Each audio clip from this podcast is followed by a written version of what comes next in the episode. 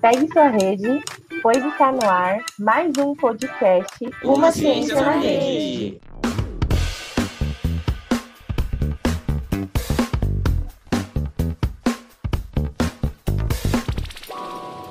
Bom dia, boa tarde, boa noite, galera. Eu sou a Mari, graduando em Ciências Sociais na Unesp Marília. Estamos aqui com a Francine e o Daniel, que são estudantes do ensino médio na Escola Baltazar. A gente também está aqui com a Letícia e a Ana Júlia, que são estudantes do curso de Ciências Sociais na Unesp Marília. Hoje vamos falar um pouquinho sobre política, tentando mostrar que esse assunto não é tão complicado como a maioria das pessoas acredita ser. Para isso, nós da equipe Uma Ciência na Rede vamos dialogar sobre o tema, baseado em algumas perguntas feitas pelos alunos da escola, com a qual o projeto tem parceria. Mas antes de começarmos a dialogar sobre o tema, acho que podemos nos apresentar para a galera que está ouvindo. O que, que vocês acham? Oi, gente, meu nome é Ana Júlia, eu tenho 23 anos e estou no terceiro ano de Ciências Sociais na Unesp de Marília. Olá, gente, meu nome é Daniel, sou estudante do Baltazar e tenho 16 anos. Oi, gente, eu sou a Francine, tenho 16 anos e estou no segundo ano do ensino médio do Baltazar. Oi, gente, o meu nome é Letícia, eu tenho 20 anos e estou no segundo ano de Ciências Sociais na Unesp. Oi, pessoal, eu sou a Mariana, estou no quinto ano de Ciências Sociais e tenho 25 anos. Bom, agora que a gente já se conhece, vamos para o que interessa? Alguém sabe a origem da política? Opa, isso eu sei, Mariana. A política teve origem na Grécia Antiga e foi derivada da palavra política, que significa governo da cidade para o bem comum de todos os trabalhadores. Logo, a política deveria ter como objetivo o bem-estar do povo, em geral. Mas, infelizmente, ela não é desempenhada dessa maneira, desde a época em que ela foi criada. A gente pode ver isso é, nos dias de hoje mesmo, onde cada um é, pensa no que vem lhe trazer benefícios, sem pensar nos outros ou nas decisões que vão poder prejudicar as outras pessoas, ou que irão prejudicar as outras pessoas. E o que vocês entendem como política? Mas essa eu sei. Falar sobre política, para a maioria das pessoas, é tido como algo tedioso e cansativo, causando desinteresse e preguiça, sabe? Por que será que isso acontece? A palavra política, de forma errada, foi associada exclusivamente aos partidos políticos ou aos governantes que estão no poder agora, como senadores, prefeitos e presidente do país. E quando perguntamos para as pessoas qual a definição de política, vem a frase: bando de ladrões. No entanto, o que poucas pessoas sabem é que todos os seres humanos fazem política no dia a dia, desde ir a comprar o pão de manhã na padaria até decidir o que fazer na janta com a família. Ou ainda, quando decide com um amigo qual será o rolê do final de semana. Em todas essas atividades está se fazendo política.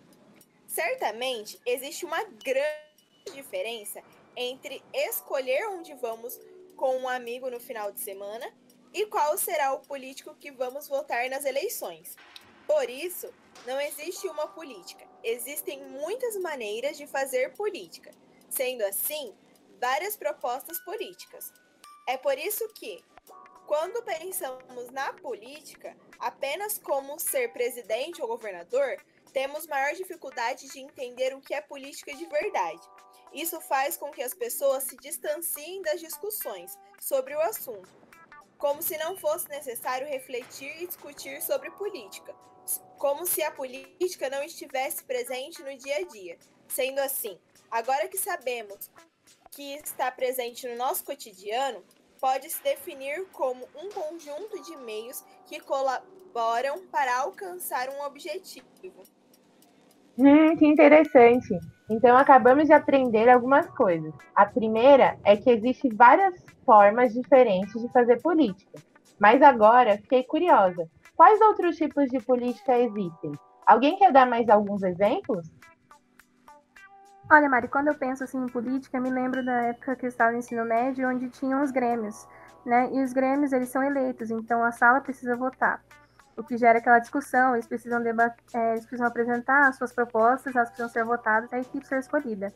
E ela pensa novas maneiras de melhorar a situação da escola e a situação dos alunos dentro da escola. Então, acho que esses poderiam ser os exemplos. Nossa, verdade, Ana Júlia. Outro exemplo também é a Igreja Católica, que tem como objetivo transformar a sociedade buscando em um mundo melhor. E para concretizar esse objetivo é necessário agir politicamente, ou seja, se movimentar de algum jeito para construir esse mundo melhor. Também temos as ONGs, as organizações não governamentais, que elas tendem a ajudar o espaço no qual elas estão inseridos a melhorarem o convívio, que também é um ato político. Nossa, gente, eu não sei vocês, mas eu estou aprendendo várias coisas com esse podcast. Muito legal. Então quer dizer que política serve para muitas coisas. Depende do espaço que você vai aplicá-la, né? Por ser um conjunto de meios utilizados para alcançar o que deseja, a política pode servir como uma maneira de várias pessoas debaterem e decidirem sobre o ambiente em que vivem conjuntamente, definindo algo que seja benéfico à maioria. Por exemplo, realizar uma assembleia de turma na escola para decidir qual lugar cada aluno vai sentar, ou quando um colega da sala está, tenta, está tendo atitudes que interferem no cotidiano das aulas e a turma se organiza para fazer uma reunião. Essas são algumas maneiras de fazer política que podem solucionar um problema vivido por várias pessoas que dividem o mesmo espaço. Nossa, galera, também estou gostando muito de descomplicar a política. Agora tudo está fazendo mais sentido e já vou sair contando para geral que faço política todo dia. Mas ainda tem uma última pergunta. O que é direita e esquerda? Então, Fran, esses termos surgiram durante a Revolução Francesa de 1789. A população, que havia conseguido tirar a monarquia do poder, criou uma Assembleia Nacional Constituinte para decidir como a sociedade francesa caminharia dali em diante. Assim, aqueles que participavam da Assembleia se dividiram em dois grupos com pensamentos diferentes. Os que ocupavam o lado direito se chamavam girondinos, formados por parte da nobreza e pela alta burguesia. Já o grupo que ocupava o lado esquerdo eram chamados de jacobinos, formados pela baixa burguesia e pelos trabalhadores. Hoje em dia, é possível observar que os pensadores da direita têm uma ideia mais conservadora e natural da sociedade. Eles acham que a sociedade é imutável e deve sempre continuar a mesma. E por outro lado, os pensadores da esquerda têm uma ideia mais progressista, no sentido de progresso mesmo. Eles querem promover uma mudança profunda na sociedade, pois acreditam que a sociedade é histórica, ou seja, foi criada pelos homens e, portanto, está sempre mudando e deve continuar a ser mudada. Gente, essa discussão foi tudo para mim. Agora eu estou pensando aqui que a gente pode trazer tantos outros temas para uma ciência na rede baseado nessa conversa de hoje. A gente pode falar sobre política no Brasil, a gente pode falar sobre política no mundo, a gente pode falar sobre políticas públicas. Nossa, é muita coisa.